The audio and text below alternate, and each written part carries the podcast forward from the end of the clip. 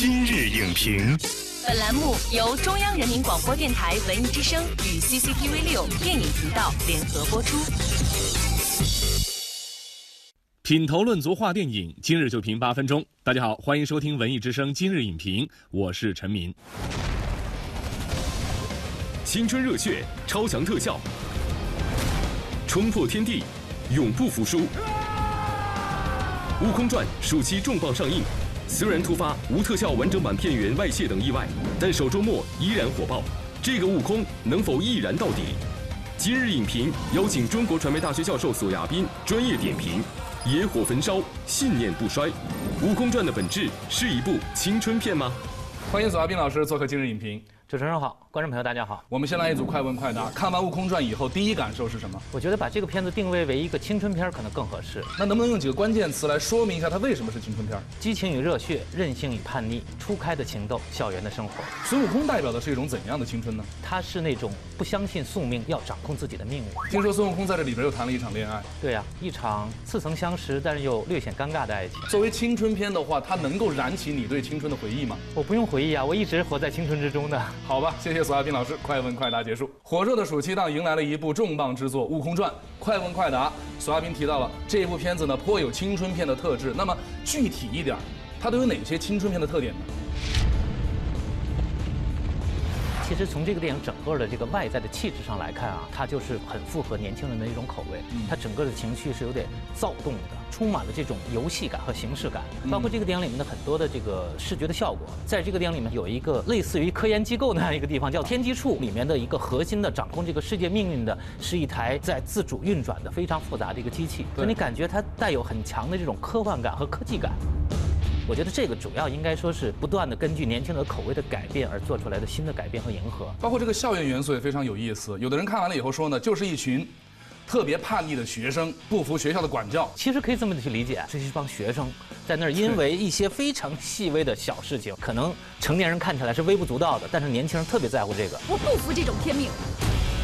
这其实是一部校园生活的青春片，只不过披上一个古装魔幻的外衣而已。我们说它是青春片，其实青春片最重要的元素就是能够燃起人们的一种情绪，对不对？那么电影燃到你了吗？如果和原原作相比啊，这种感觉真的是要弱了很多，弱很多。对，我觉得干扰我的这种燃烧起来的热血情绪的主要原因是它的整个的风格是不太统不统一。因为开头那一段其实奠定的这个根基还不错的，一直到他们开始就想去天机阁去要破坏这个机器嘛，孙悟空，整个电影就串味儿了啊，他就变成。成了一个特别轻松搞笑、游戏感很强的这么一个假定性的一个喜剧。捉住妖云之后，那那些蒙面人出现了以后，其实是那个整个气氛又想往那种严肃剧、往深沉、往残酷这方面转。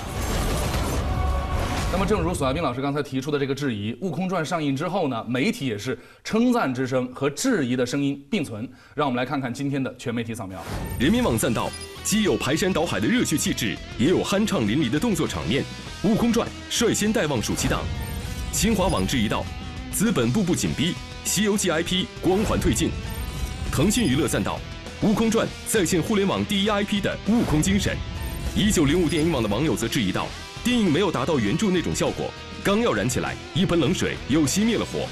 爱情戏过多，太煽情，拖慢节奏。”刚刚在全媒体扫描当中呢，也提到了《悟空传》呢，在爱情戏上面琢磨很重。如果说这是一部青春片，那么爱情呢，肯定是一个非常重要的元素。但是你觉得在电影当中，爱情戏展现的怎么样？有没有像网友提到的，影响到了整个剧情，或者说拖慢了节奏？这个我不太同意，因为在这个电影里面，恰恰是爱情成了一个终极性的拯救力量。就是说，如果你别的都不相信的话，那你就要相信爱情，爱情指引你生命前行的方向。我想守护的只有你。但是呢，我觉得他有一个问题，就是当我看到这个电影的高潮戏的时候啊，当时那个天尊大人已经把这个天机一都火力全开了，但是这个时候阿紫受了致命的伤害啊，这个时候呢不断的就会闪回他们俩之间感情的经历，整个那个节奏到这儿应该是进入了一个戏剧性冲突和视觉奇观的一个高潮，结果咔嚓一下被拉下来，就是很多的观众我觉得把这个最后的罪啊怪在爱情身上，其实是我觉得应该怪在导演的这种手法身上，太。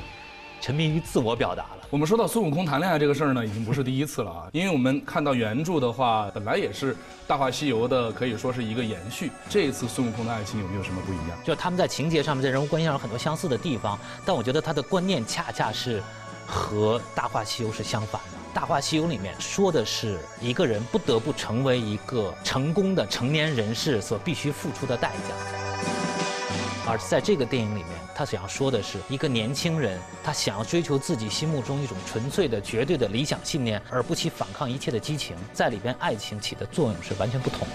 《悟空传》里边呢有一句台词叫“我来过，我战斗过，我不在乎结局”。那么其实呢，这部电影里边孙悟空呢少了一些降妖除魔的情节，更多的是一次一次的战斗失败，又爬起来接着战斗。那与其说是这个战胜他人，不如说是与自己为战。所谓不破不立哈。那这是不是也有一种这个成长的意味在里边？你看到了吗？有成长的意味啊！《悟空传》呢是说的是他在大闹天宫及之前的这段大学生活，更强调的是他那种身上都是毛刺儿、狂野叛逆这样的一段的生活。就算再花三千年、三万年，我也不会认输的。后来他会觉得让所有天下人都有掌握自己命运的权利和机会，这个就是他的一个观念的升华。其实我们看这个《西游记》的电影里面啊。包括周星驰改编的那些个作品里的孙悟空，是一个大学已经毕业了，进入到职场了，虽然还有点桀骜不驯，但是棱角逐渐被磨平，是这么一个过程。那么说到青春和成长呢，导演也有他自己的西游成长路。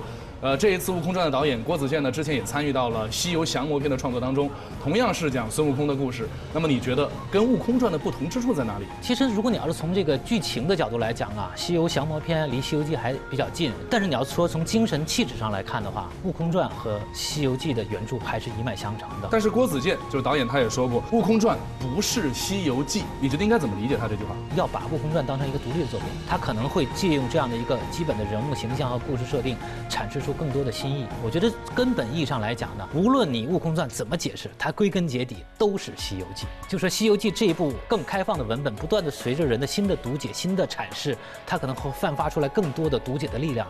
我要这天再遮不住我。《